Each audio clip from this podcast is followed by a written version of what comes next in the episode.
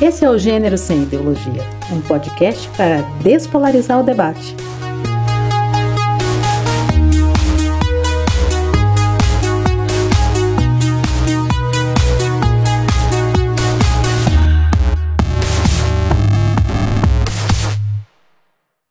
Oi!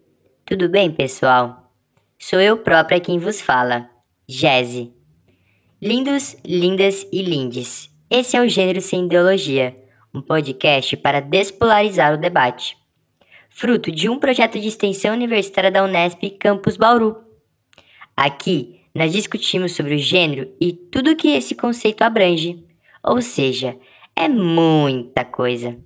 Achamos fundamental compreender esse mundão de maneira igualitária, empática e com base na ciência.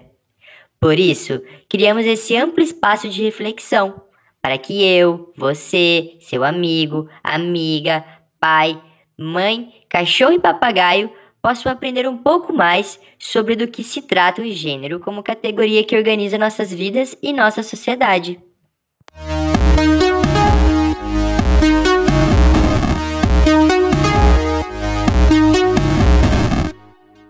Estou indo embora. A mala já está lá fora. Vou te deixar. Vou te deixar.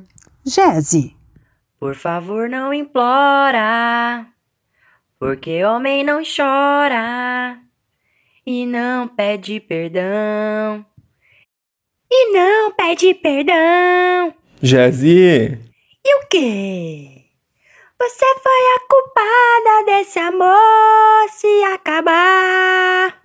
Você quem destruiu a minha vida. Jesse, não esquece o roteiro. Mas eu tô exatamente seguindo o roteiro, mulher. Hoje a gente vai falar sobre masculinidades. sim, Jazzy, mas não precisava lançar um Pablo, né? Apesar que eu achei interessante essa sua proposta.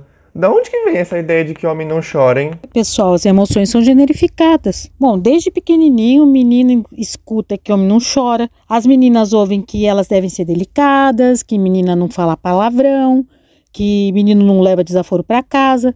Essas frases elas vão literalmente sendo incorporadas. Quer dizer, elas passam a fazer parte do nosso corpo, né? Do, dos nossos gestos, da forma como a gente aprende a sentir, a demonstrar esses sentimentos. Nossa, Lari, total. Agora que você falou, me lembrei de algumas coisas que já me falaram.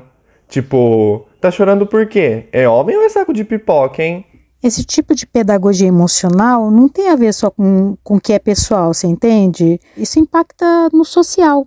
Nossa socialização, ela é o que é, né? Basta a gente prestar atenção na raiz da palavra socializar, que tem a ver com preparar a gente para a vida em sociedade. Então, meu velho, não é só com você, é com todas, todos e todos, e nós vamos bater muito nessa tecla hoje. Com toda a certeza. E esse negócio de educação emocional é muito pesado para os homens. Você sabe que eu amo ficar vendo as coisas, né? E esses dias eu vi um documentário que chama O Silêncio dos Homens. Nele, que a gente vai colocar aqui na descrição para vocês, a gente consegue notar como os homens são educados para serem violentos. E que essa violência não esbarra somente no outro, mas neles próprios. Sério, gente, eu não consigo entender como os homens se enclausuram nesse ideal, nessa máscara de masculinidade que, na moral, não é bom pra ninguém e nem faz bem pra pele. Vemos até essa violência como linguagem legítima para os homens, né? Tem de dar porrada. Aliás, porrada já é uma coisa super machuda. Homem que é homem não demonstra emoção, engole o choro e vê na violência uma forma de resolver as coisas. Ah, com certeza. E não é só isso, né? Ah, tem uma série de comportamentos, discursos, pensamentos que são mantidos por homens dentro desse modelo do homem de verdade. E aqui eu estou colocando muitas aspas na expressão homem de verdade. Como, por exemplo, na forma de se relacionarem com outros homens, tidos como menos masculinos, e com as mulheres também, claro.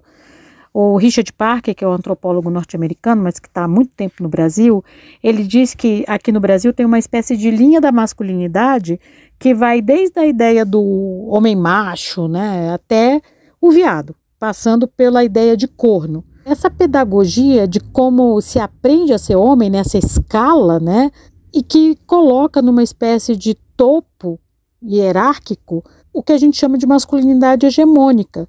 E como isso está tão enraizado na forma que se pedagogiza, se socializa para a masculinidade, né, para um modelo é, hegemônico de masculinidade. E isso tem a ver com muitos comportamentos, e mesmo os caras mais legais do mundo, muitas vezes, acabam reproduzindo esses modelos. Tipo quais? Tipo fazer na rua. Gente, quem ainda faz fio-fio? Ai, Jesse. Mas pior que ainda tem, né? Aquele cara que acha que é o máximo mexer com mulher na rua, encher o saco das meninas na balada, que fica te pegando quando você já falou que não tá afim. Tem cara que acha que é legal ser o fodão do rolê, mesmo que na verdade isso signifique intimidar mulheres. Minhas deusas, o heterotop é um ser resistente. No apocalipse vai estar tá ele as baratas, né? Nossa, eu tô rindo alto aqui, Jesse.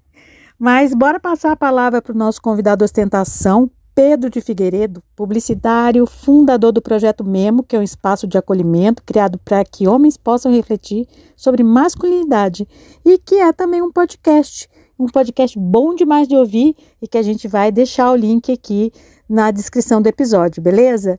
Depois da conversa com Pedro, a gente chama a divônica Isabela Del Monde, advogada, cofundadora da Rede Feminista de Juristas, que é a Defende, e coordenadora do Me Too Brasil, além de colunista do Universas, entre outros brilhos. Senta que lá vem história.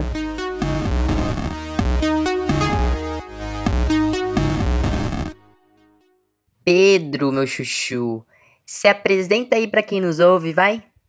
Oi, gente, tudo bem? Bom, me apresentando rapidinho aqui, né?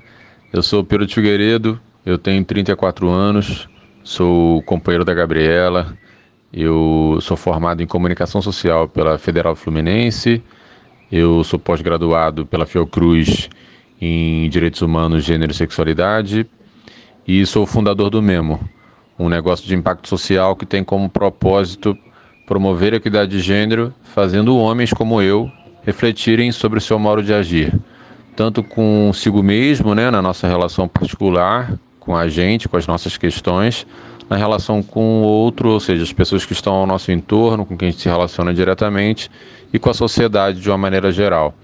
É, a gente faz isso no mesmo a partir de três formas de atuação. Uma delas são com grupos reflexivos de gênero voltado para homens, onde em um semestre a gente reúne esses homens, né, um grupo de até 20 homens, quinzenalmente, onde a cada encontro você tem um tema proposto por um dos próprios participantes para a gente debater ali com o grupo. A segunda forma de atuação é com produção de conteúdo e né, também temos um podcast que é o nosso carro-chefe da produção de conteúdo, que está meio parado agora, mas que em breve voltará. E cada episódio do podcast também propõe um tema diferente para a gente debater ali com, com a galera, com os convidados, com a audiência tudo mais, sempre relacionado ao debate de masculinidade. E também oferecendo serviços para organizações, instituições, para envolver homens desse universo também nesse debate de gênero, né? E a gente apoiar a transformação cultural dessas organizações que estão querendo ir para um caminho mais respeitoso e equânime em oportunidades. Bom, é, uma apresentação geral dessa minha parte acadêmica, dessa dessa minha uh, esse lugar que eu atuo hoje com Memo, mas sempre legal também dizer, né, que eu sou um homem branco, eu sou heterossexual, eu sou um homem cis e eu moro na zona sul do Rio de Janeiro. Então essas questões de, de gênero, de raça, de classe, até pouco tempo atrás nem me atravessavam, sabe? Mas como diz o Michael Kimmel, que é uma das minhas referências nesse debate de masculinidade, o privilégio é invisível para aqueles que o possuem, né? Então, esses meus marcadores sociais acho que também já denotam o quão privilegiado eu sou na sociedade que a gente faz parte. Pô, incrível, Pedro. Cara, que bom que tem empresa a fim de mudar essas relações de gênero, né, e trazer o debate para dentro do ambiente de trabalho. E porque tudo isso estava tão naturalizado, acho que ainda está, né, que até bem pouco tempo atrás, assim, as pessoas nem questionavam, a gente nem tinha é, palavras, né, tipo assédio para falar do que acontece infelizmente continua acontecendo em muitos ambientes de trabalho. A gente não questionava também, por exemplo, a ausência de mulheres em cargos de chefia e nem o mais óbvio, né, que é a diferença salarial entre homens e mulheres que exercem a mesma função. Pedro, pensando na sua biografia, claro que esse é sempre um olhar do Pedro de hoje para os Pedros passados. Mas conta pra gente como foi se descobrir menino e ter que se passar por homem. O que significou isso para você? Como que foram esses caminhos? Como que foram as passagens por esses discursos, por esses percursos? Fala um pouco pra gente dessa experiência. Bom, essa primeira pergunta é uma pergunta difícil aberta, né, de responder, assim. É... Eu tentando aqui parar para pensar como foi que eu me descobri menino, né, e esse processo de me tornar homem, hoje adulto, é... eu tenho que claro que remeter a, a, minha origem ali, né, a, a, quem cuidou de mim, a quem me ajudou a me tornar o ser humano que eu sou hoje, que a primeira pessoa que me vem à cabeça definitivamente é a minha mãe, que como muitas brasileiras, muitas mulheres no mundo, né, na verdade, foi uma pessoa que cuidou de mim praticamente sozinha ali. Meu pai sempre foi muito ausente, é, aquela coisa de de me encontrar uma vez a cada bimestre na casa da minha avó, em aniversários e datas comemorativas. Então, essa referência do homem, né? Pensando nesse lugar de me tornar homem, se deu muito a partir do meu irmão e de um irmão especificamente, porque eu tenho três irmãos, mas um deles que também era filho da minha mãe morava comigo. É, o meu avô, que já era bem velhinho na época que, que eu comecei a me entender menino ali, e acabava sendo um, uma figura importante, mas ao mesmo tempo distante, numa certa medida, por mais que estivesse ali fisicamente comigo, né, no mesmo espaço, na mesma casa, que era gerida pela minha mãe, é, e amigos, né? Acho que nesse sentido, acho que a sociedade de fato teve uma contribuição também forte para eu entender essas referências de homem, assim, que eu precisava seguir para me manter pertencente a esse grupo de pessoas que eu queria de fato pertencer. Então, acho que foi uma construção muito doida, assim. Não sei nem muito bem como trazer isso aqui, porque acho que como boa parte dos homens é construído a partir de um lugar de disputa, né, de uma competição, de você ter que se afirmar homem o tempo inteiro, onde você não pode dar brecha para nenhuma dúvida né, da sua masculinidade. E aqui, masculinidade é essa masculinidade tradicional, a masculinidade, como dizem, né, a masculinidade hegemônica, onde eu não podia demonstrar emoções, onde eu tinha que ser o pegador, onde eu tinha que ser bom no esporte, onde eu tinha que tentar ser forte. E é claro que muitos conflitos surgiram né, comigo mesmo para eu me formar nesse lugar, assim. Nunca me vi 100% inserido nessa caixa do homem, né? Esse conjunto de características aí para que eu me entendesse como homem de verdade. Então, foi um caminho tortuoso, assim, cheio de, de dificuldades e de privações, numa certa medida, e, e com muita violência também, né? Não física, isso eu Graças a Deus nunca tive que passar por uma situação trágica como essa, mas acho que muita violência psicológica, principalmente assim com parceiros que cruzaram pelo meu caminho, com outros homens, né, meus amigos. E acho que hoje, fazendo esse resgate do passado aí, eu vejo que tem muita coisa que eu fiz que eu não me orgulho, sabe? É isso, acho que eu não me culpo, mas hoje eu busco ter uma responsabilidade sobre esses atos que eu já tive na vida para não repetir, sabe? Porque eu acho que é isso, né? Eu acho que essa é a diferença entre envelhecer simplesmente, pagar meus boletos, constituir família e amadurecer.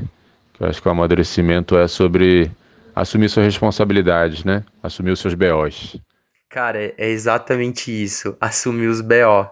E tem BO pra caramba, diga de passagem, né?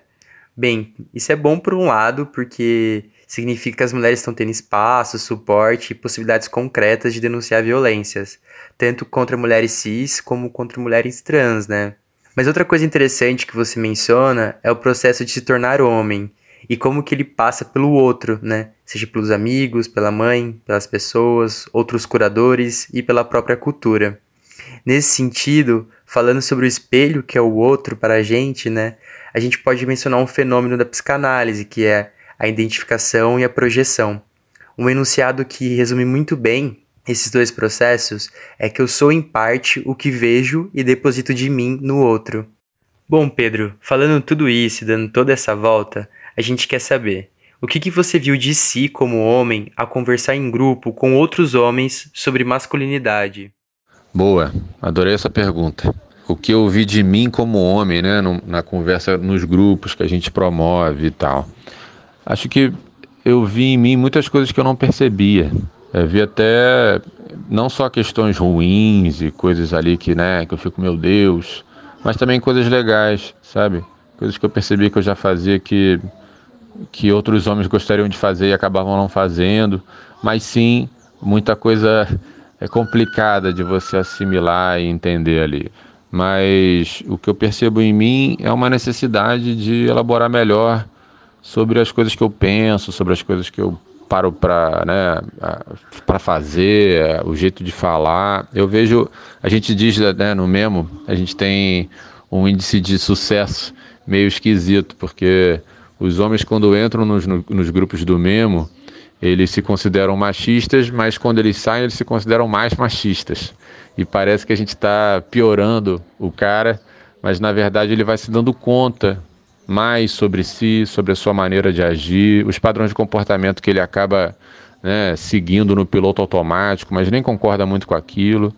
Então acho que o processo para mim é da mesma forma que o processo para os outros homens, sabe? É um, uma cumplicidade que surge de um outro jeito, não aquela brodagem, né? Que é comum entre homens, assim, de um é, acabar é, apoiando os outros em besteiras, em situações ali que não são legais, mas uma camaradagem no outro lugar, onde eu me sinto à vontade para romper com aquela lógica da competição, de ver quem é o homem mais fodão, sabe? E ir para um lugar de troca de verdade, de apoio mútuo, de elaborar sobre nossas angústias, sobre nossas questões de uma forma coletiva, assim, onde as pessoas estão ali de fato é, para trocar ideia sem medo de ser julgado como menos homem por estar tá levantando alguma questão. Então acho que é, eu vejo o Pedro né, nessas, nesses grupos e nessas trocas um homem que tem muitas questões e que essas questões não são só minhas e que as questões que os outros trazem também são questões minhas. Então, isso acho que cria um senso de pertencimento que é muito legal e muito diferente do que a gente costuma ver por aí entre homens. Eu gostei muito do que você falou sobre cumplicidade, mano. Eu acho que é a partir dela que você consegue notar, né, que as questões de Pedro são na verdade questões de outros homens, questões da masculinidade. Acho que está nesse exato momento a construção e o entender sobre o gênero. É nessa troca de ideias, de significantes e significados, que a gente percebe que muitos dos nossos pensamentos, discursos e práticas estão para além da gente e estão circunscritas em aspectos que os estudos de gênero têm trazido, que são a montagem histórica, a montagem cultural e social do que achamos que somos. É aí que entra o gênero. E cara, é sério, o conceito de gênero é muito maneiro ele consegue resumir muito bem e estudar de que maneira a gente constrói a nossa identidade, de como ser Pedro passa por ser homem, que passa por várias outras coisas. Eu acho que por isso que é importante os grupos como o Memo, sabe? E claro, as pesquisas sobre o gênero, que o Memo se pauta provavelmente. Eu acho que são esses encontros, esses outros, né, tantas pesquisas como o Memo, que permite que a gente deixe em evidência os aspectos históricos e socioculturais da nossa subjetividade, tanto como pessoas como homens, né, nesse caso. Nossa, exato. Isso também é do lance dos caras saírem, entre aspas, né, mais machistas. É, eu não tinha pensado, mas tem tudo a ver, porque é isso, né?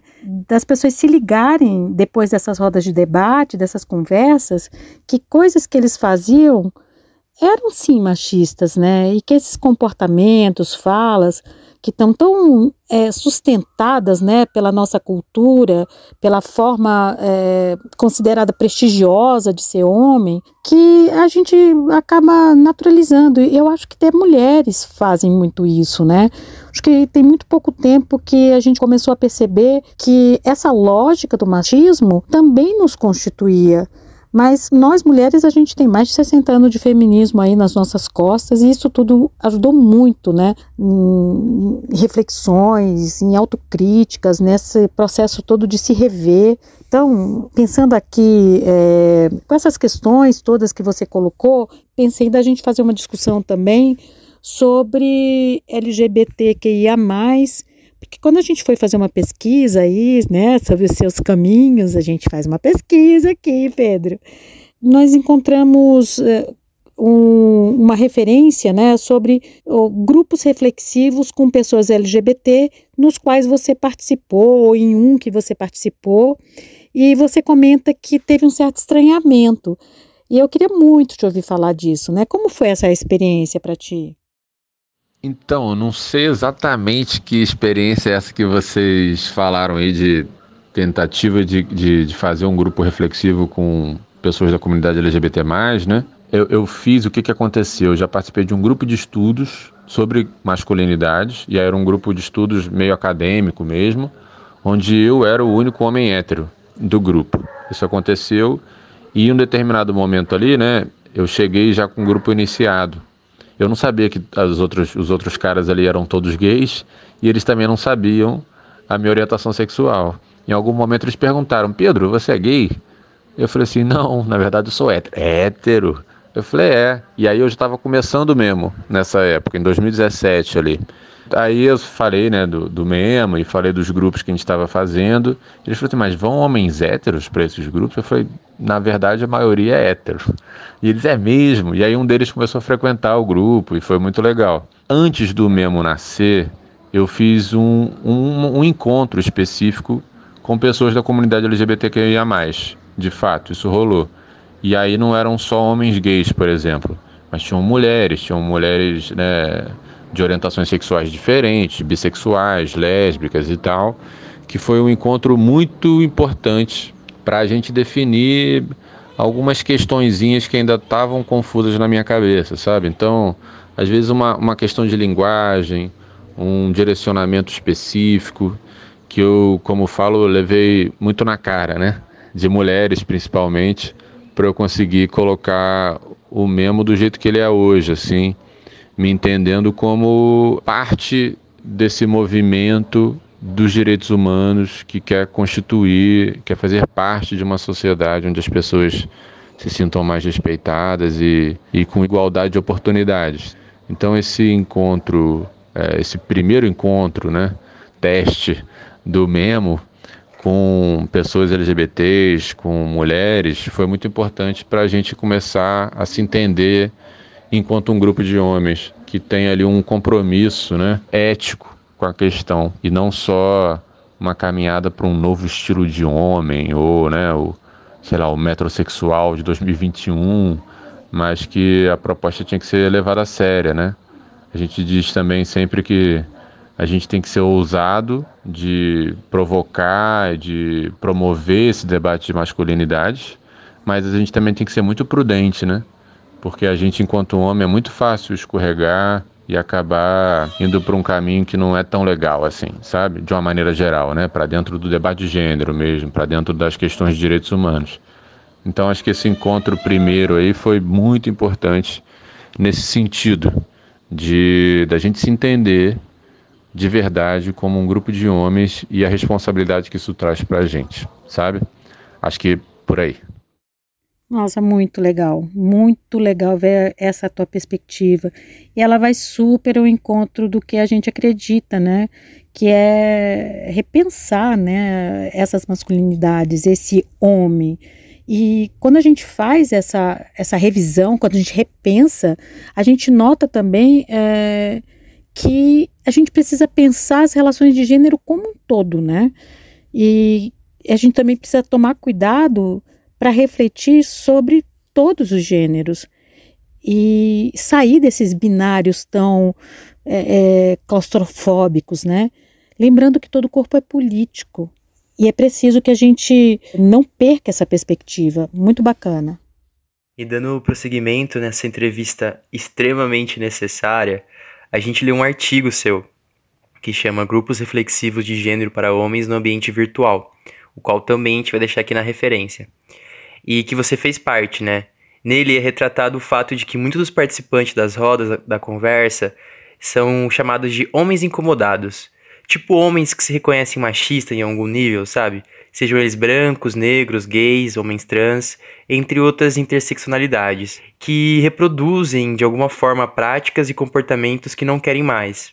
Só que eles não sabem muito bem o que fazer para mudar, com quem falar e de que forma eles podem levar adiante essa vontade de mudança, né? Ou seja, para eles, de alguma forma, já tem a ciência de que a violência de gênero é presente na sociedade e neles mesmos, em suas práticas e nos seus discursos.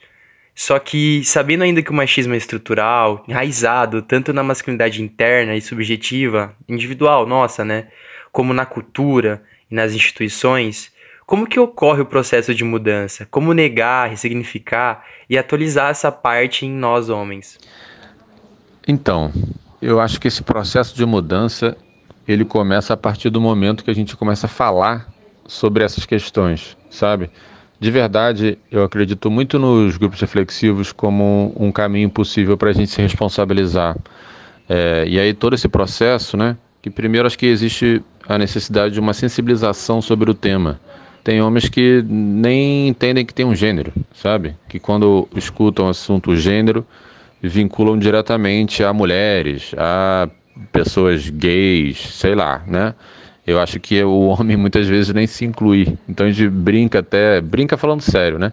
Que o primeiro passo para um cara se envolver, para um homem se envolver nesse processo, é entender que ele também tem um gênero.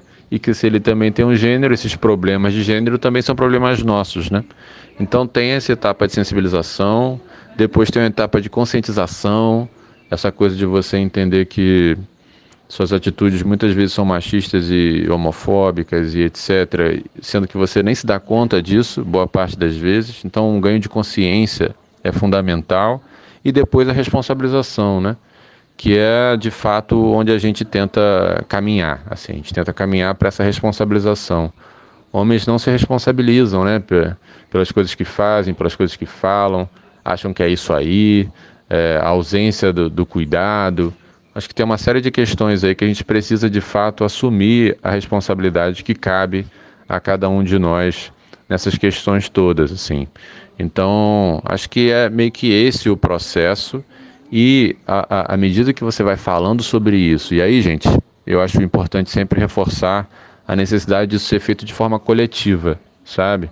Porque você pode ler todos os livros da Butler, ler Simone de Beauvoir de cabo a rabo, que você vai virar no máximo um namastê fuleiro, como disse uma ouvinte do nosso podcast, que é esse cara que tem todo ali o protocolo da, da, do que falar, sabe todas as expressões do momento, cita autoras incríveis, Bell Hooks, não sei o que lá, mas a prática dele acaba sendo a mesma de sempre. Ele agora é só um namastê fuleiro, né, como disse a ouvinte. Então, eu acho que alinhar esse discurso com a prática se dá na elaboração ali em grupo de maneiras possíveis da gente lidar com certas questões que a gente como homem acaba passando, né, e tendo que enfrentar mesmo. Então, desde questões de paternidade, até dificuldade de pedir ajuda, até relacionamentos afetivos, até, sei lá, tarefas domésticas, relação com cuidar, tudo isso eu acho que a gente, enquanto grupo ali, mantendo a nossa escuta aberta, mantendo esse diálogo frequente e se responsabilizando, né, enquanto homens, sobre essas nossas atitudes, os nossos comportamentos, acho que é assim que a coisa acontece. Mas de fato não é simples, né? Não é fácil, não é uma coisa do dia para a noite, não é que você está escutando esse episódio do podcast que agora você ganhou o selo do homem desconstruído. A gente não acredita que existe uma linha de chegada, sabe? Porque é isso, né? Como foi dito, é algo estrutural da nossa sociedade, algo muito enraizado, é muito arraigado à nossa cultura, assim. Então, não é um processo simples. Não é um checklist de atividades, né, de coisas que se você lavar a louça, se você der bom dia, se você não buzinar para nenhuma mulher na rua, você vai ser o, a nova masculinidade, a masculinidade saudável. A gente no mesmo tem até uma resistência com esses termos que surgem, porque dá a entender essa linha de chegada aí, sabe? E a gente entende que o debate não é sobre criar um novo lugar para o homem, né? Não é um lifestyle do momento do homem que chora, do homem sensível. Não é sobre isso, né? Porque é isso, o homem pode chorar e continuar sendo a mesma babaca de sempre. Então, a gente entende a participação e o engajamento de homens nessa história como um compromisso ético de nossa parte para contribuir com a sociedade que a gente quer fazer parte, né? É uma luta política. A gente entende, e aí político no sentido não partidário, né? Mas no sentido de, de engajamento político mesmo, assim. Eu acho que essa visão muda um pouco o eixo de como a gente no mesmo, pelo menos, entende essas questões, né? O, o debate, a gente se entende como parte do movimento de direitos humanos, do movimento de mulheres. Tem um antropólogo, inclusive, que fala que o debate de masculinidade surge como uma costela de Eva do movimento de mulheres, né? E eu acho que é muito isso. Se a gente não tiver alinhado as pautas que estão sendo levantadas pelos movimentos de mulheres, pelo movimento de direitos humanos de uma maneira geral, a gente se descola do propósito, né? Que é a promoção da equidade de gênero. Para mim, o debate de masculinidade só faz sentido se for caminhando por aí. É meio isso. Complicado, falei a beça, mas eu acho que é por aí. Mano, eu adorei essa brincadeira séria sobre como falar de gênero é falar também de homem e que então os problemas envolvidos nessas relações de gênero diz respeito sobre nós. Isso tá muito ligado ao fato de que ao negar o gênero, tipo um mecanismo de defesa, o homem consegue se abster de, de, assumir os BOs, né, naquilo que ele promove. Violências contra o outro, contra si, as dificuldades de se relacionar afetivamente e assumindo, né, performance nada interessantes. Aquelas máscaras que a gente falou um pouco anteriormente. E claro, essa transformação só vem de forma coletiva, política, a fim de que não fiquemos apenas no discurso e que a gente possa transformar de fato as nossas práticas diárias como homem. Lembrando, como você falou muito bem, que esse processo transformativo ele vai correr por um caminho perene, né? Eterno de cuidado, reflexão e atenção às ações e falas do nosso cotidiano. Caso contrário, de fato, a gente vai ser no máximo um namastê fuleiro, que sabe das sombras de ser homem, só que não vai mudar nada, né? Ai meu Deus, namastê fuleiro. Vou levar essa pra vida. Adorei também essa de ganhar selo de desconstruidão. É isso, né? Um processo coletivo de transformações sociais e políticas. Ai, gente, eu digo, viu? Falar de gênero é abalar as estruturas. E eu amo abalar. Ai, Jéssica, tu só aparece na hora do deboche, né? E Jéssica. Bom, eu queria retomar aí o que você estava falando, Pedro, né?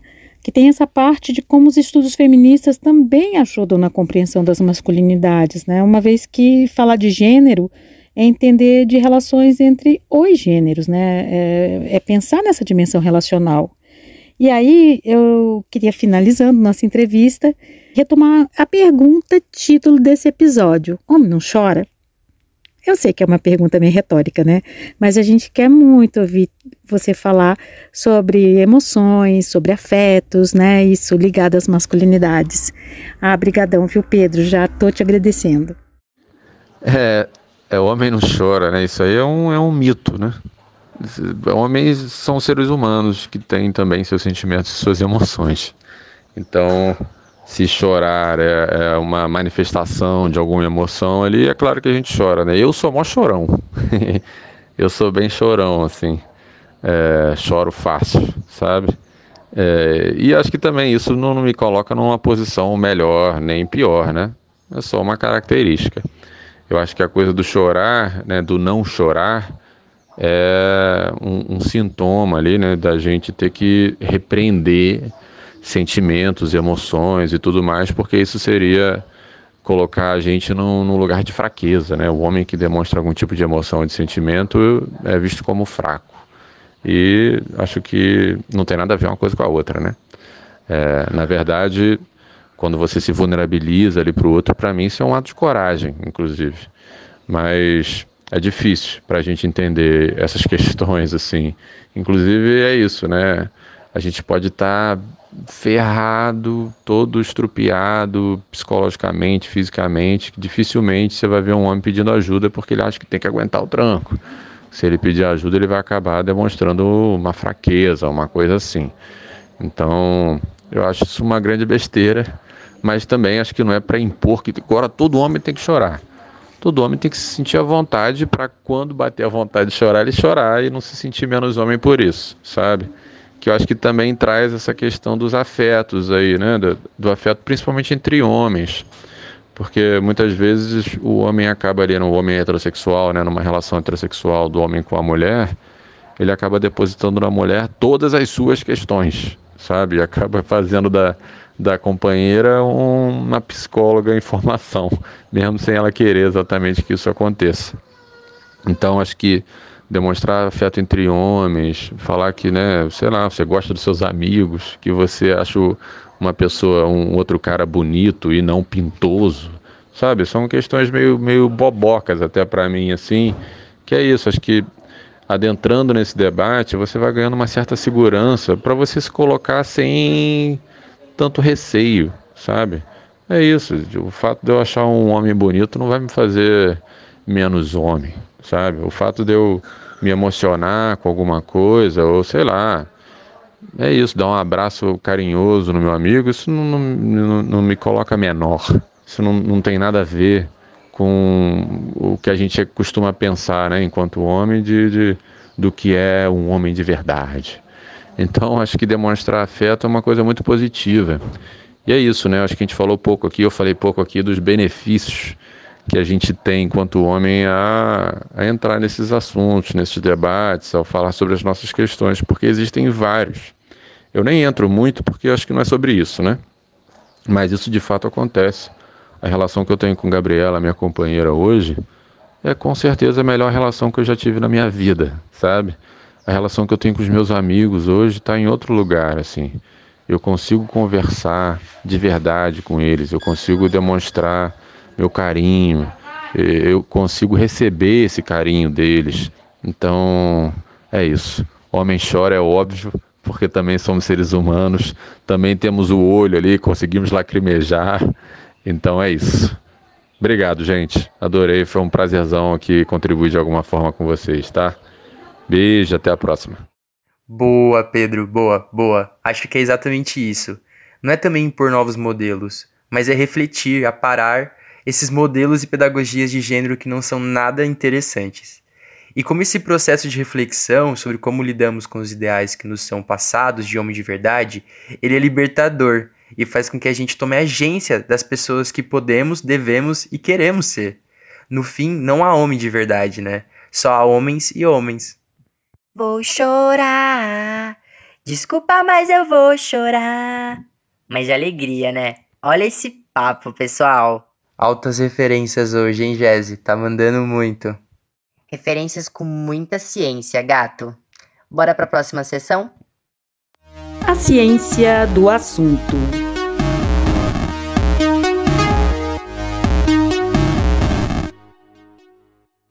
E chegando divonicamente com a gente, Isabela Del Monde.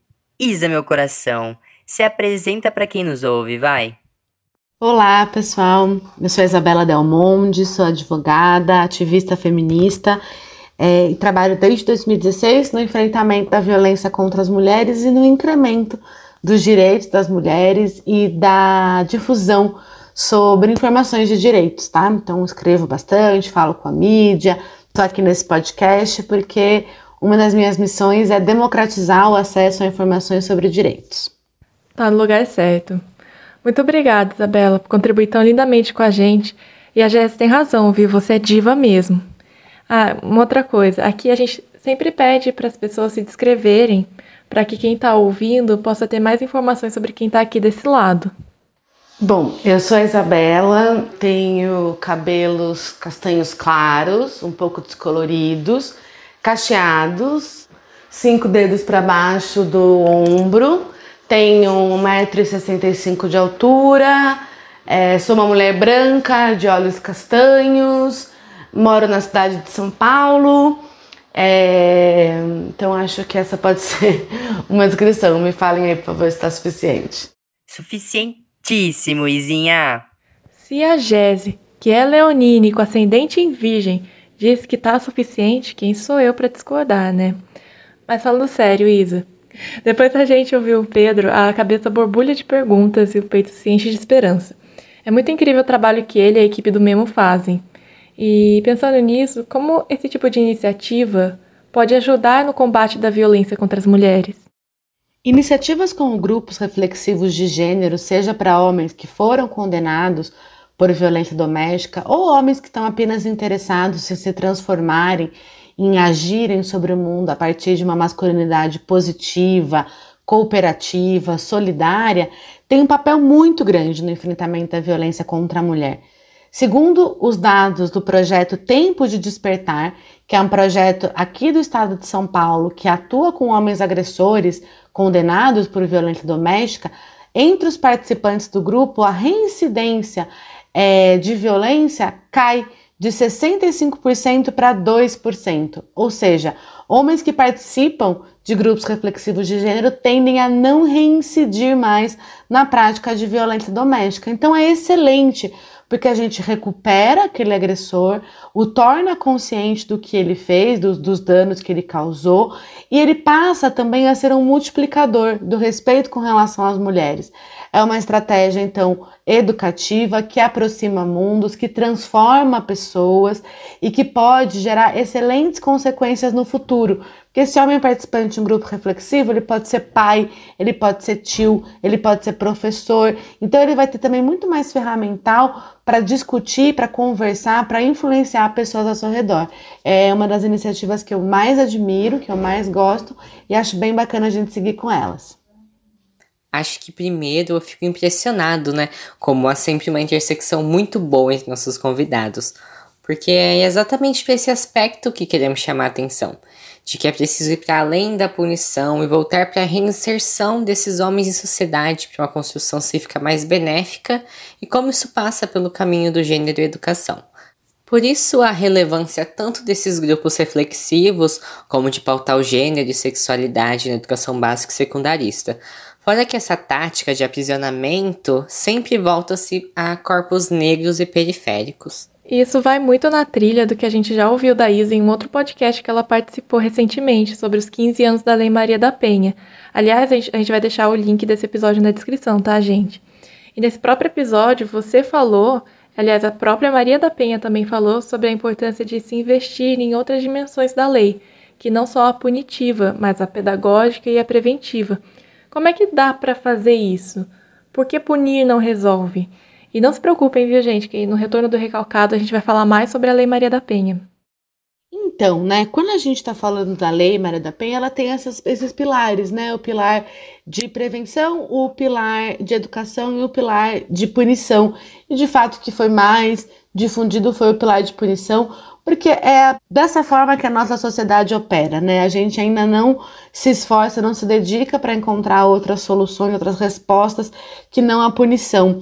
E a punição, gente, ela aplaca nossos nossos ânimos autoritários, nossos sentimentos de vingança, mas ela em si, a punição penal, prender alguém, não traz nem reparação para a vítima e nem redução de índices. Né? Então, quando a gente está falando dessa temática de violência contra as mulheres, especialmente considerando os índices que o Brasil tem hoje, o quinto país que mais mata mulheres por elas serem mulheres, a gente precisa pensar em estratégias então que resolvam, que reduzam esses índices. Então, e são estratégias de educação. Isso vai começar na escola, isso vai ser em campanha pública, isso vai ser em grupos reflexivos de gênero, isso vai ser né, em outras estratégias, como por exemplo, escolas de trabalho doméstico para homens, cursos sobre o universo das mulheres para os homens, enfim, tem muitas outras coisas que a gente pode pensar, que a gente pode encontrar, né, de caminhos e de soluções que não só aprender, né, gente? Se a gente se prender, tornar seu lugar mais seguro, o Brasil seria um país ótimo, em que a gente andaria na rua sem medo de ser assaltado, que as mulheres andariam na rua sem medo de serem assediadas, que as pessoas negras andariam na rua sem medo de sofrerem racismo, de serem perseguidas nas lojas, né? Então, e as mulheres viveriam nas suas casas também sem medo dos seus companheiros. E infelizmente não é isso que a gente vive hoje, mesmo tendo a terceira maior população carcerária do mundo. Né? Então, a prisão, ela segrega a pessoa que foi presa, ela despersonifica a pessoa que foi presa, a pessoa que vai presa, ela vai ter que usar o uniforme igual de todo mundo, o cabelo igual de todo mundo, ela vai ser identificada por um número, não mais pelo seu nome. É todo um processo muito estudado pela, pela teoria criminal, pela sociologia jurídica, pela psicologia forense. É todo um processo de despersonificação da pessoa, de anulação da sua personalidade. E aí o que, acontece? A pessoa, ela quando volta para a sociedade, muitas vezes ela não se identifica mais com aquele espaço, ela não se sente mais pertencente. Então há estudos que mostram que a reincidência ela tem muito a ver com o retorno ao cárcere, porque o cárcere se torna um espaço onde aquela pessoa se reconhece. Né? Isso é muito doloroso, é muito perverso de praticar com uma pessoa. Além disso, a gente viu acontecer, por exemplo, no último, nos últimos anos, um grande aumento da prisão de mulheres, né? especialmente mulheres envolvidas com tráfico de droga. O que, que a gente já sabe que acontece? O marido que cometeu uma agressão, ele vai preso. Não necessariamente esse relacionamento termina. E essa mulher vai visitá-lo né, na, na, penitenciária. Esse homem passa a ser obrigado a fazer parte de uma facção criminosa. E aí ele passa a ser coagido a obrigar a sua mulher a atuar para essa facção criminosa fora do cárcere. Né? Então, às vezes, a prisão do agressor vai significar a inclusão daquela mulher vítima num, num sistema é, de cometimento de crimes, de cometimento de, de práticas que são ilícitas, né, de maneira coagida, não de maneira escolhida. Então, muitas mulheres são presas pelo tráfico de drogas porque estão ali sendo obrigadas a atuar naquele ramo porque o seu marido foi preso e ele está coagido por uma facção.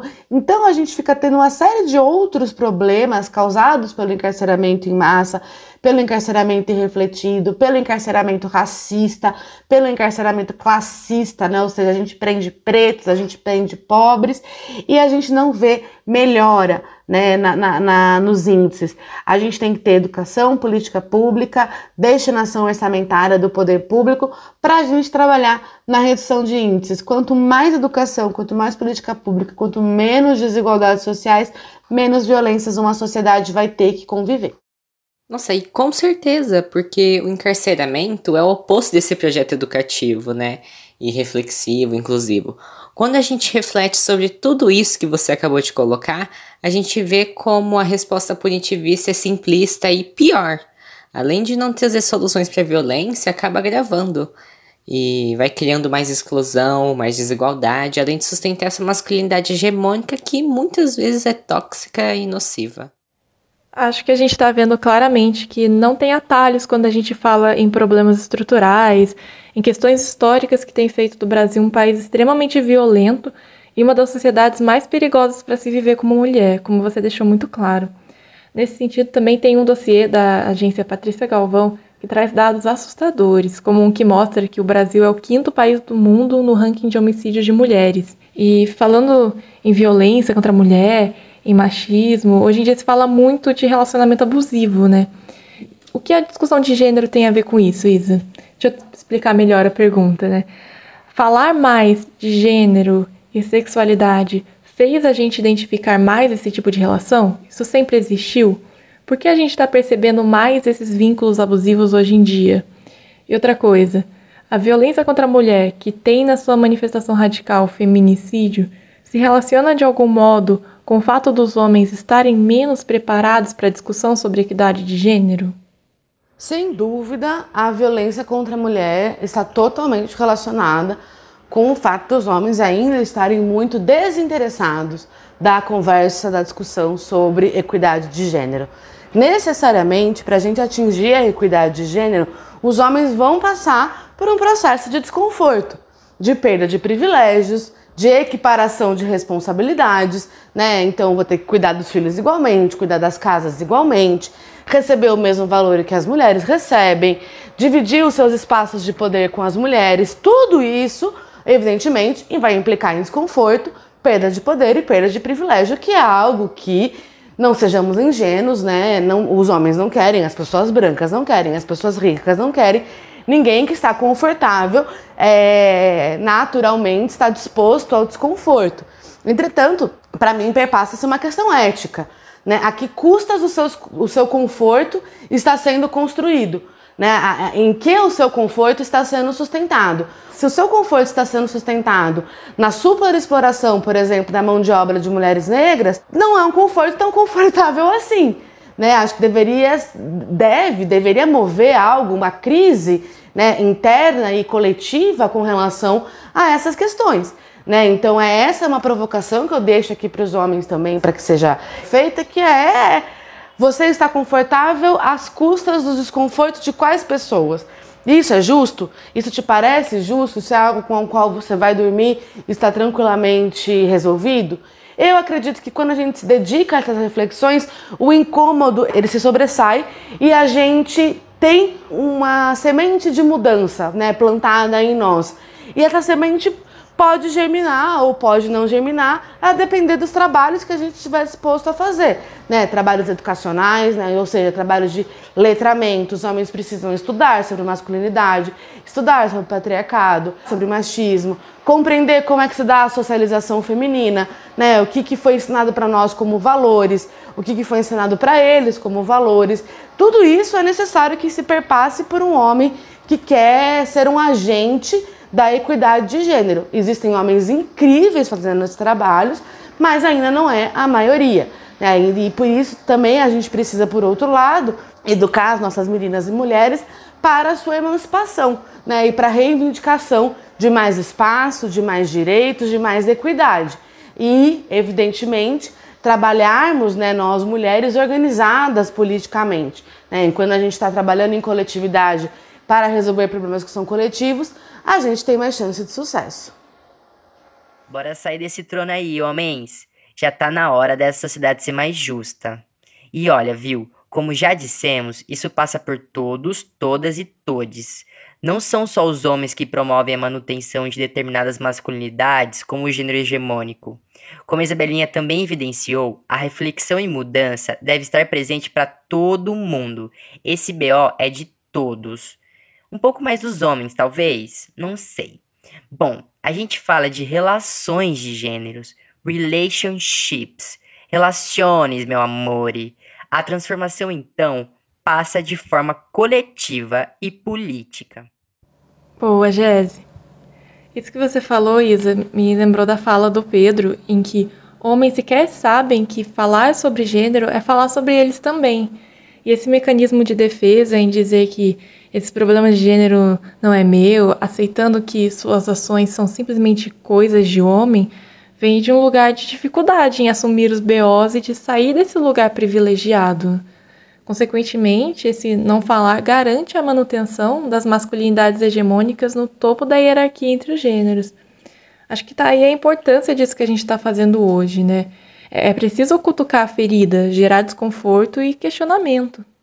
Isa, você pode nos falar um pouco mais sobre as relações do gênero, a discussão, reflexão e seus estudos, e a violência doméstica, de que maneira muitas vezes se dá uma relação heteronormativa entre homem e mulher, e como o gênero ajuda a compreender esses relacionamentos? Então, por que, que gênero, esse debate sobre gênero e relações abusivas estão conectadas? Não que uma mulher não possa ser abusiva numa relação, né, ter ali práticas de violência psicológica contra um homem ou mesmo contra uma outra mulher. Isso pode acontecer sim. Porém, o que a gente mais vê acontecendo né, na prática é o contrário. Né? São homens praticando é, comportamentos abusivos com as mulheres. E muitos desses comportamentos são é, definidos ali como violência doméstica quando a gente vai ler a definição da Lei Maria da Penha. Né? Então, por exemplo, o tratamento do silêncio, né? A pessoa fica sem falar com você durante alguns dias, mesmo morando na própria casa.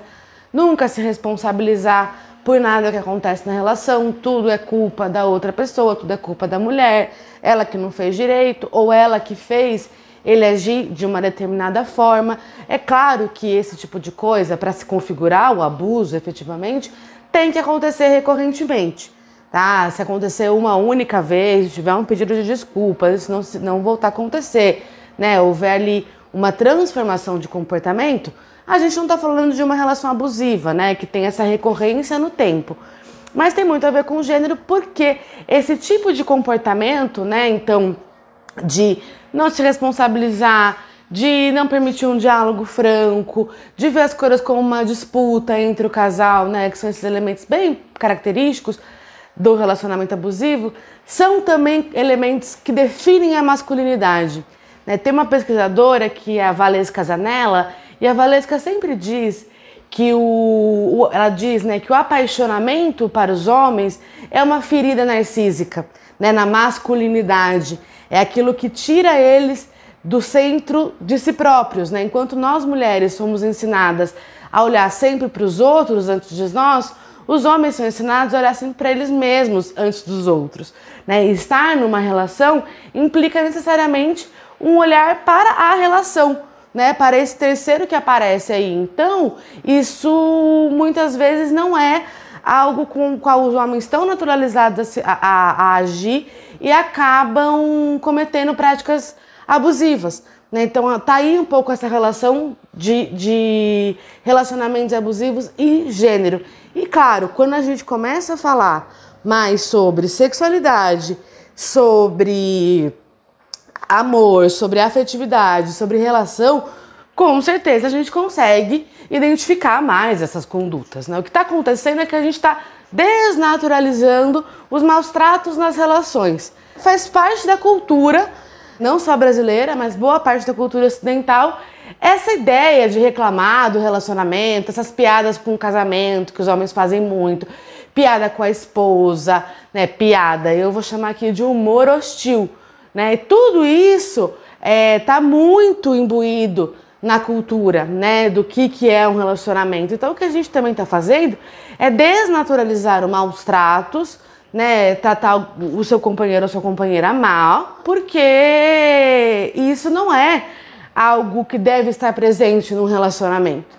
Né? Claro que pode haver tensão, pode haver desentendimentos, pode haver discordâncias, isso é evidente, isso é inclusive saudável. Agora, maus tratos, né, é, é, depreciação do outro, diminuição da autoestima, aí não é uma coisa que é para ter e a gente está desnaturalizando esses comportamentos na medida em que a gente está falando muito sobre isso, né? E a gente está também ganhando muita percepção e autonomia sobre a nossa sexualidade, né? Nunca as mulheres falaram tanto sobre masturbação, sobre sex toys, sobre se divertirem sozinhas com a sua sexualidade, sobre conhecerem o seu corpo, sobre não fingirem mais orgasmos, né, para para agradar o companheiro, não deixá-lo frustrado. Então todas essas coisas caminham com certeza juntas. No começo da sua fala, eu lembrei da música do Pablo no começo do episódio, em que é a mulher que é a culpada por aquele amor, provavelmente tóxico, acabar e é ela quem destruiu a vida dele, né? Ah, essas piadas, que humor hostil. É, são aquelas famosas piadas, né? Perdemos um guerreiro. Olha lá o homem amordaçado. Minha Nossa Senhora do Vocabulário. Que coisa mais brega e ruim e violenta. E mais uma vez, que humor hostil. Esse negócio de chamar de louca, de zoar a sogra, de sacanear o cara que fica com a feia. Aspas no ar aqui, tá, pessoal? No feia é um desserviço. É um desserviço para todos, para todas e para todes. Esse humor não tem nada de engraçado e ele é nocivo, um humor conservador porque reitera violências, meu bem. Na verdade, é um humor covarde porque vai nas pessoas excluídas e elas que são as mais vulneráveis. Então não tem nada de bonito e engraçado nessas piadas. Humor tóxico. E isso nos faz pensar justamente no quê? Na masculinidade tóxica. Que, aliás, preparando essa pauta sobre esse conceito que está circulando muito de masculinidade tóxica, a gente chegou à conclusão que não gostamos dele. Mas antes de dar nosso pitaco a respeito, que vai aparecer no palavrório, a gente queria te ouvir sobre essa conceituação. Eu não gosto também da expressão masculinidade tóxica, não sei se é pelos mesmos motivos que vocês, mas eu não gosto porque você parece com esse termo estabelecer uma linha, uma divisão entre homens bons e homens maus, os homens que não são tóxicos e os homens que são tóxicos. E a questão é quem que define essa linha?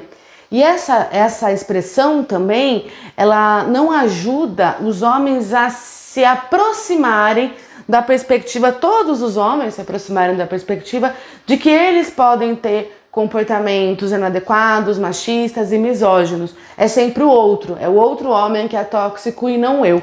Eu prefiro usar o termo masculinidade dominante ou masculinidade hegemônica, né? Que é essa masculinidade, portanto, que, que é a mais presente, né? que é a que mais se sobressai sobre as outras, né? que domina outras masculinidades. A masculinidade atualmente dominante é a masculinidade do self-made man, e ela é dominante porque ela tem poder econômico e poder político, não necessariamente porque ela tem maior homens que, que a que a performam, né? A maior quantidade de homens não performa a masculinidade dominante, mas ela é uma masculinidade que tem poder político, poder econômico e poder de produção de subjetividades. Portanto, homens que não estão ainda performando a masculinidade hegemônica, como por exemplo homens negros periféricos, muito provavelmente podem estar almejando né, o espaço de, de poder é, exercer a masculinidade dominante, porque ela é a definidora do que é ser homem efetivamente. Né? Outras masculinidades também podem ser atingidas por essa opressão da masculinidade dominante. É, então, por isso eu não gosto do termo tóxico, não é também o termo correto é um termo um pouco esvaziado de sentido e também para mim é um termo, é, é uma expressão que distancia conversas, né? Distância, você dá uma uma valoração, né, para um tipo de identidade de uma maneira que não é que é depreciativa e tudo bem, a gente pode ter deboche, a gente pode ter ironia, mas a gente está se propondo a conversas e a gente precisa da participação masculina nesse debate, eu acho que é uma expressão que afasta um pouco a atenção, né? É, você já começa uma conversa um pouco mais armado. Mas então, por todos esses motivos, eu também não gosto muito dessa expressão, não. Ai, que tudo! Olha, a gente nem combinou, mas ornou certinho com palavrório, Isa Diva. Mas antes é hora dele, do retorno do recalcado. E o tema de hoje, é claro, é a Lei Maria da Penha. O retorno do recalcado.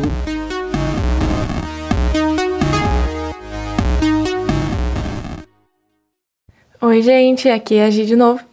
E hoje eu tô aqui com o Vitor no Retorno do Recalcado para mais uma vez escavar e descobrir sobre algum fenômeno, data, histórias e afins.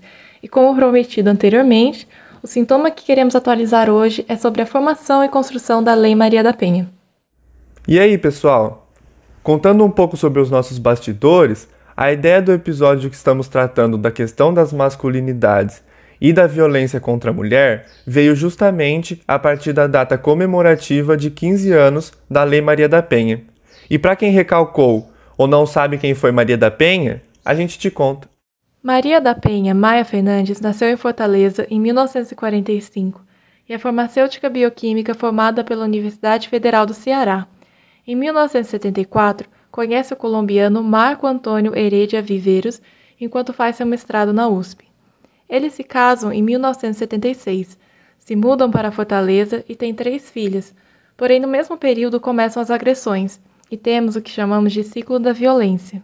O ciclo da violência é formado pelo aumento da tensão, o ato violento, o arrependimento e o comportamento de carinho por parte do agressor, também chamada fase da lua de mel.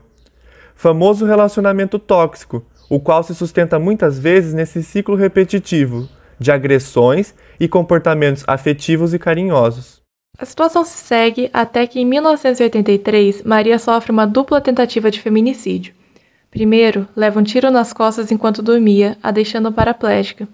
Marco disse à polícia que havia sido uma tentativa de assalto, e Maria volta do hospital, é mantida em cárcere privado por 15 dias por ele, que tenta eletrocutá-la no banho. Depois disso, família e amigos conseguiram a tirar de casa e dar apoio jurídico para que ela pudesse levar as filhas.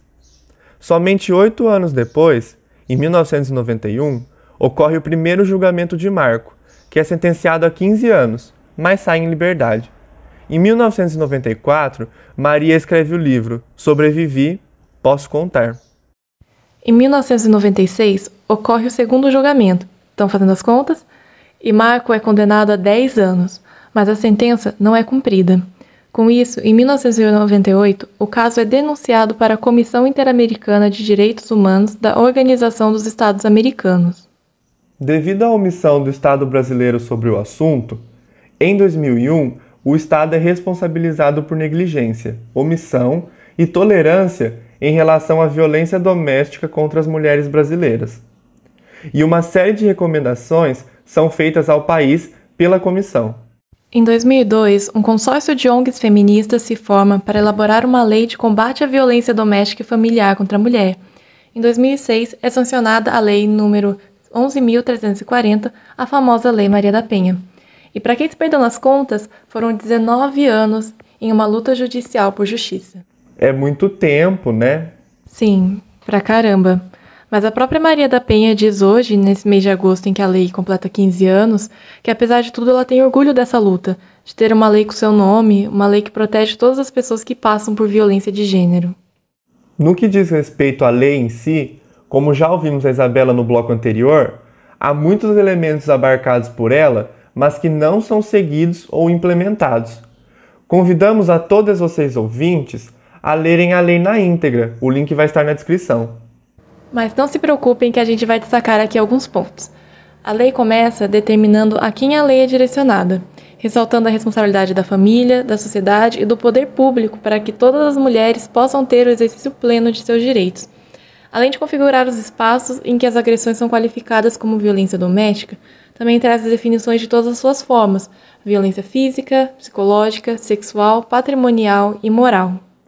Também inclui a questão da assistência à mulher em situação de violência doméstica e familiar, com destaque para as medidas integradas de prevenção, atendimento pela autoridade policial e assistência social às vítimas. Isso engloba as campanhas educativas voltadas ao público escolar e geral, e no que se trata do agressor, prevê centros de educação e de reabilitação para os agressores. Outra lei interessante de mencionar é a do feminicídio, que na verdade é uma alteração do Código Penal para prever o feminicídio como circunstância qualificadora do crime de homicídio, e inclui também o, o feminicídio no rol dos crimes hediondos. Mas como a gente já aprendeu hoje, o agravamento da pena por si só não garante uma maior proteção à mulher. Sim, isso me lembra que recentemente o Supremo Tribunal Federal invalidou a legítima defesa da honra em caso de feminicídio. Como assim, legítima defesa da honra? É quando o réu afirma ter tido sua honra ofendida e usa isso como defesa no julgamento. Foi o que o Doca Street usou no caso da Ângela Diniz. Ah, eu ouvi sobre esse caso no podcast da Praia dos Ossos. A gente vai deixar até o link na descrição, porque esse podcast tem tudo a ver com a pauta de hoje, né? Como a nossa cultura machista, ela busca formas de culpabilizar a vítima a todo custo. Assim como o Pablo faz na música que a Jess trouxe. Aí, eu amo como esse episódio me cita, porque o mundo gira em torno de mim, né? É só falar que aparece, né? Não, Jess, a gente só achou boa a sua referência, tá? Fiquei pensando também como essa ideia de defesa da honra está inscrita na masculinidade hegemônica que tratamos aqui. Veja, a honra ferida nada mais seria que o homem sentindo-se emasculado, né, menos homem, por determinados comportamentos femininos e como isso, por ferir a honra dele, aqui eu falo honra fazendo aspas no ar, viu, pessoal? Faz com que ele possa justificar qualquer ato violento. É bem triste que isso um dia foi legalizado, e como de maneira atrasada, essa ideia de legítima defesa da honra foi revista. Nossa, sim.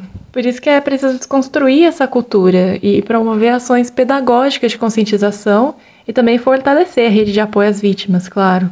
Mas, acima de tudo, também é preciso falar sobre gênero. É fundamental levar esse debate para diferentes esferas da sociedade, principalmente na escolarização e educação cívica. Palavrório.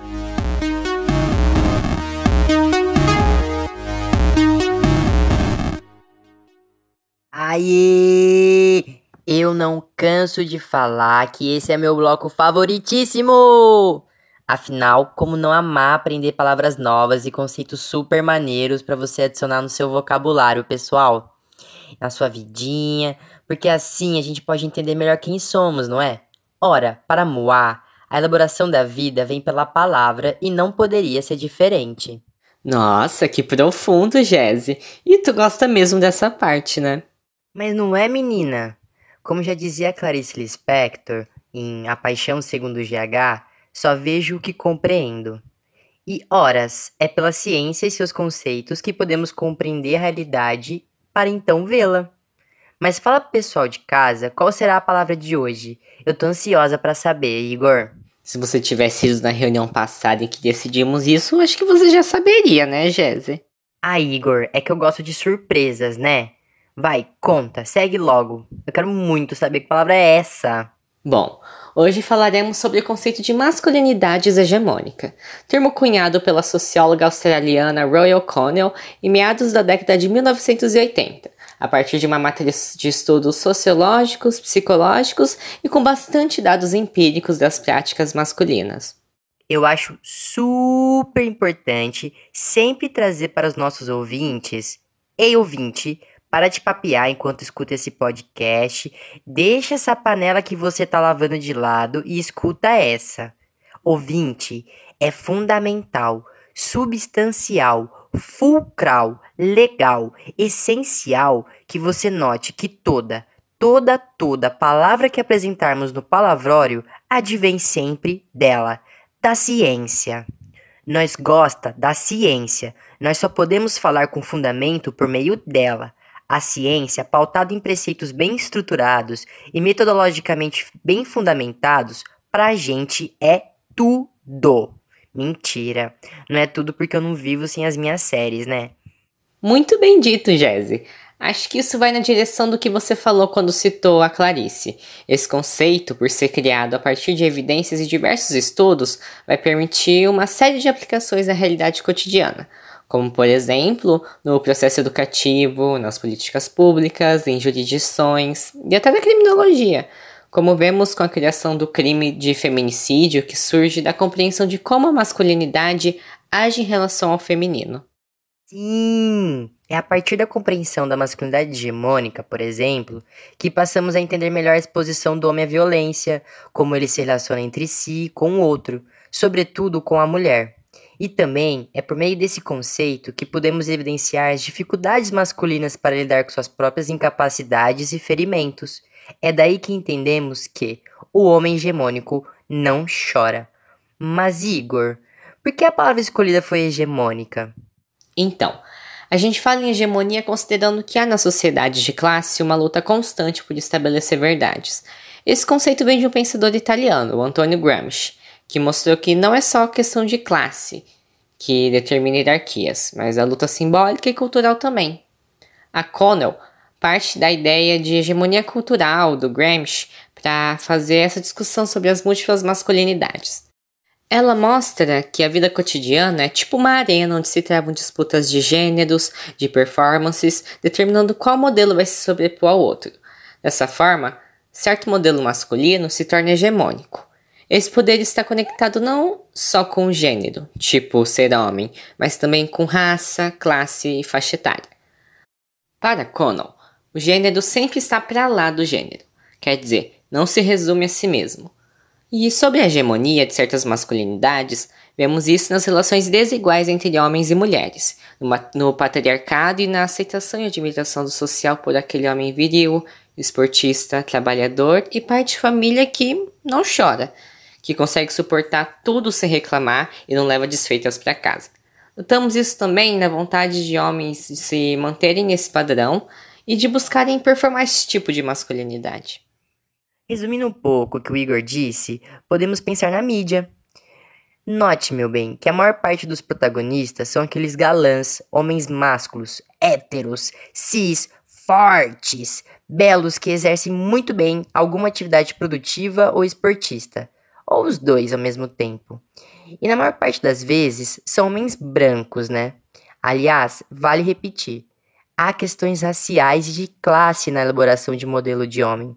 Geralmente são homens brancos e ricos, bem-sucedidos, que são postos como masculinidade a ser seguida, aquela a ser atingida. São essas masculinidades que colocamos como ideal e belo. Isso, Jesse. A mídia, a cultura e outras instituições, além da gente mesmo, é quem promove a construção histórica das masculinidades hegemônicas. Mas é importante notar que as masculinidades hegemônicas nem sempre correspondem ao real.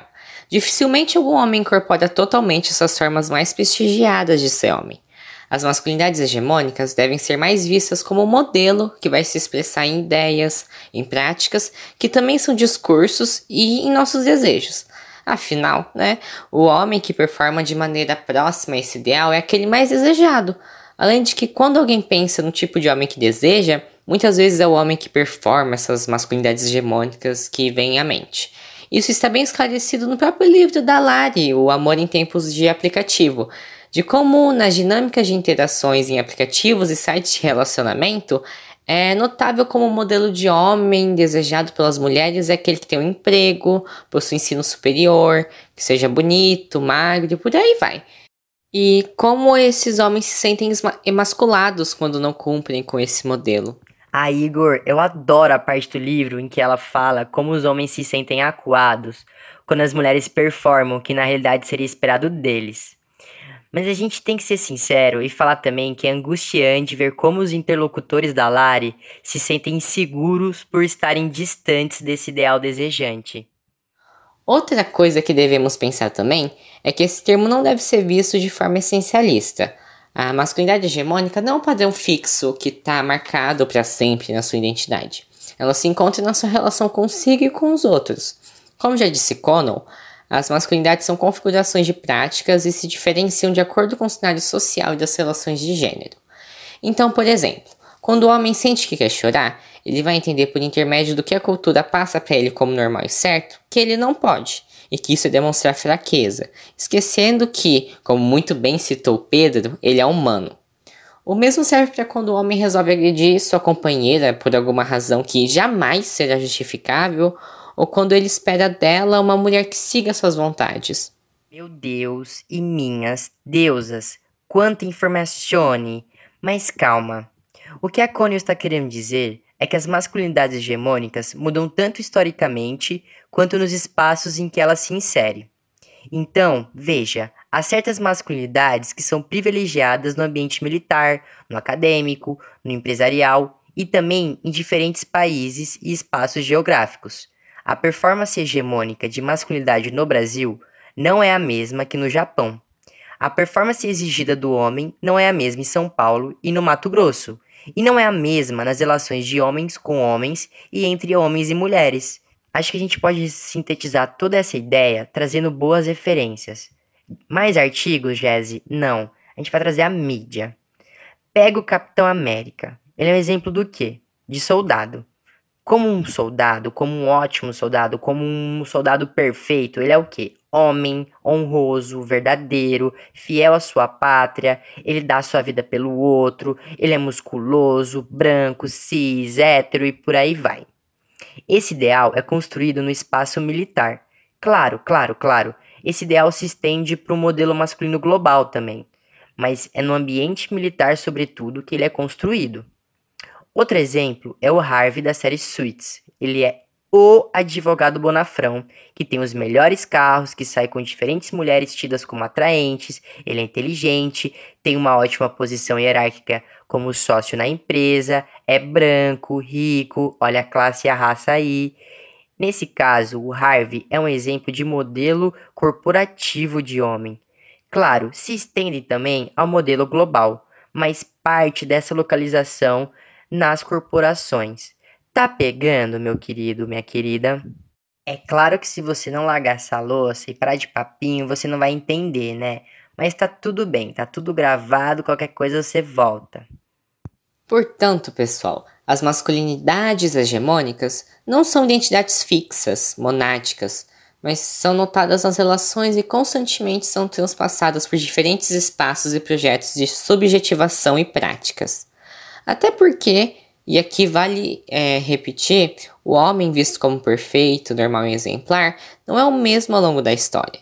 Dos diferentes contextos, as diferentes relações entre gêneros ou espaços institucionais e geográficos. E como modelo que passa pelas relações, como eu já falei, é relationships, vale salientar que a masculinidade hegemônica é sustentado tanto por quem está no topo da pirâmide das relações de gênero, quanto por aqueles abaixo. Veja bem, meu queridinho, minha queridinha. Como já evidenciou Foucault, ai meu Deus, tô citando Foucault. Hoje eu tô muito referenciada.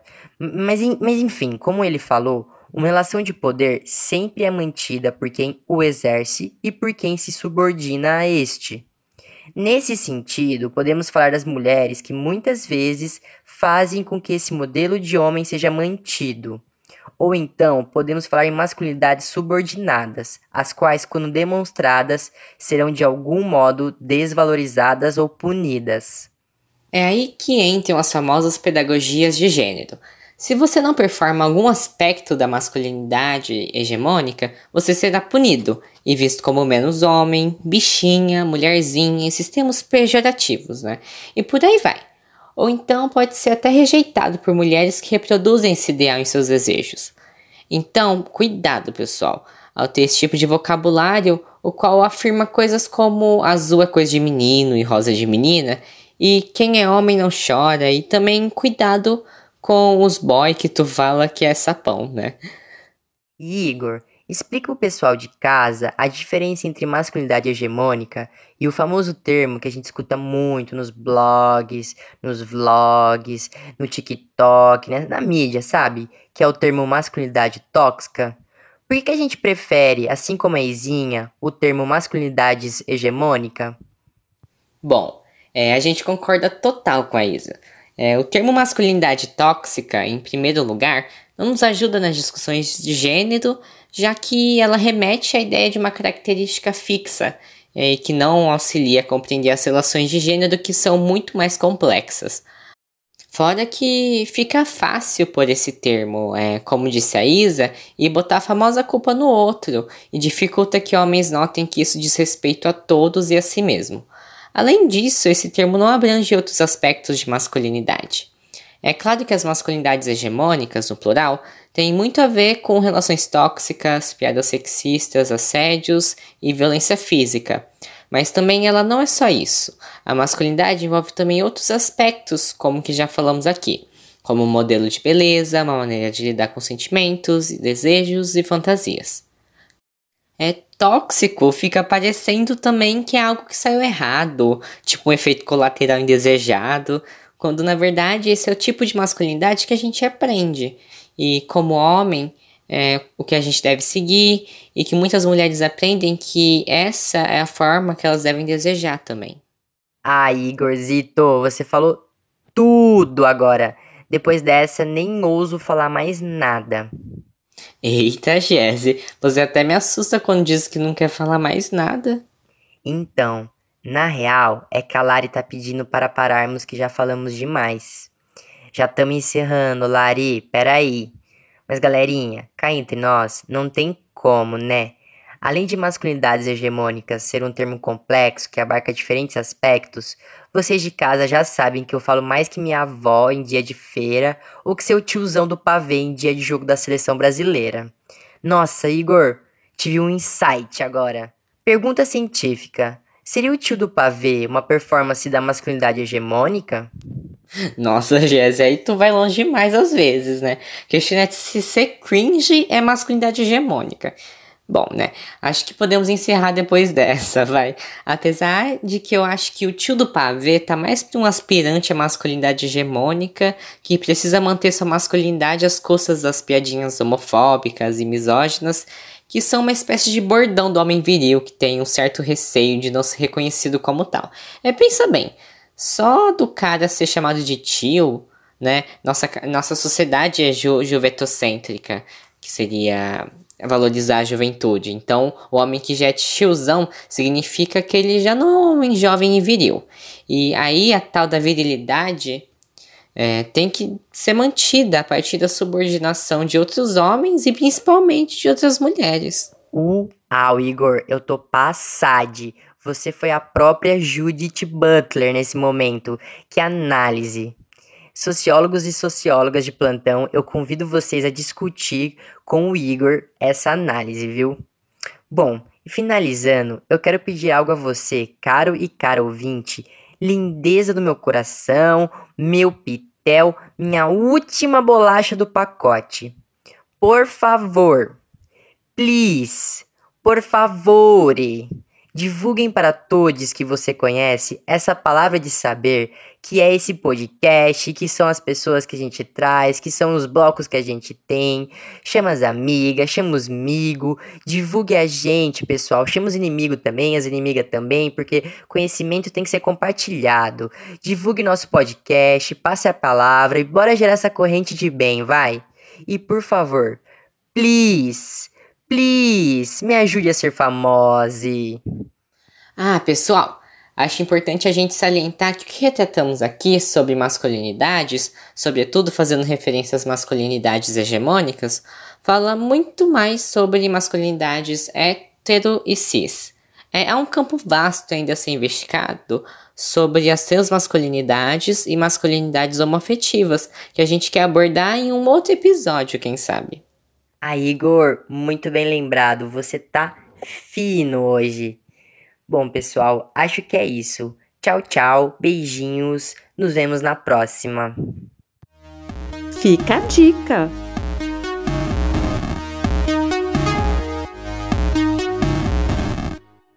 Então vamos deixar a dica aí.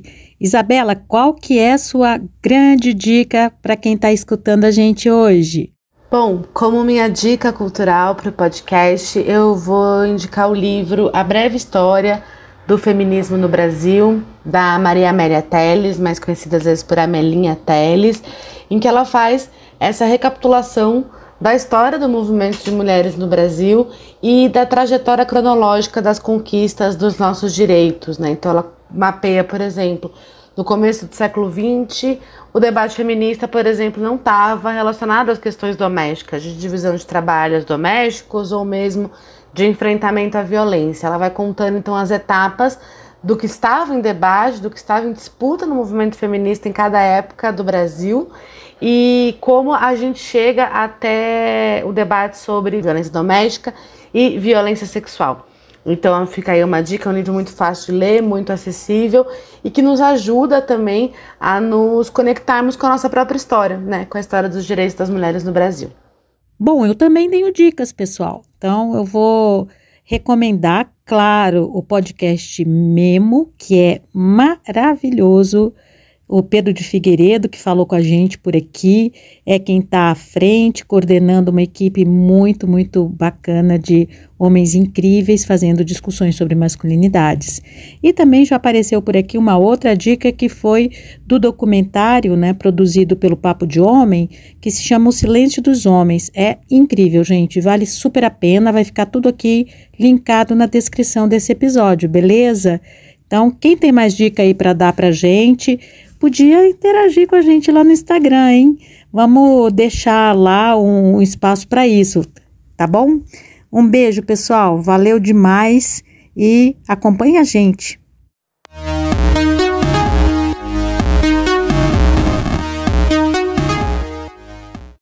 Então, pessoal, esse foi nosso terceiro episódio do Gênero Sem Ideologia. No próximo episódio, nós vamos falar sobre masculinidades trans, sobre ser homem trans em 2021, a relação com a saúde, com a própria sexualidade, com o corpo, com a produção de conteúdo. Bom, vai ser demais, não perde, hein? E, pessoal, a gente está em todos os agregadores de podcast, também temos uma lista de transmissão pelo WhatsApp e vai estar tá tudo aqui na descrição do post, tá? E também a gente está no Instagram, como arroba Podcast. E vale lembrar que esse podcast tem o apoio da PROEX, Pró-Reitoria de Extensão Universitária da Unesp e da Vice-Diretoria da FAAC, além das parcerias com o Grupo de Pesquisa Transgressões, Corporalidades, Gêneros, Sexualidades e Mídias Contemporâneas e o Grupo de Estudos e Pesquisas Subjetividades e Instituições em Dobras, um grupo que integra docentes e discentes da UERJ, da UFRJ e IFRJ. É isso aí.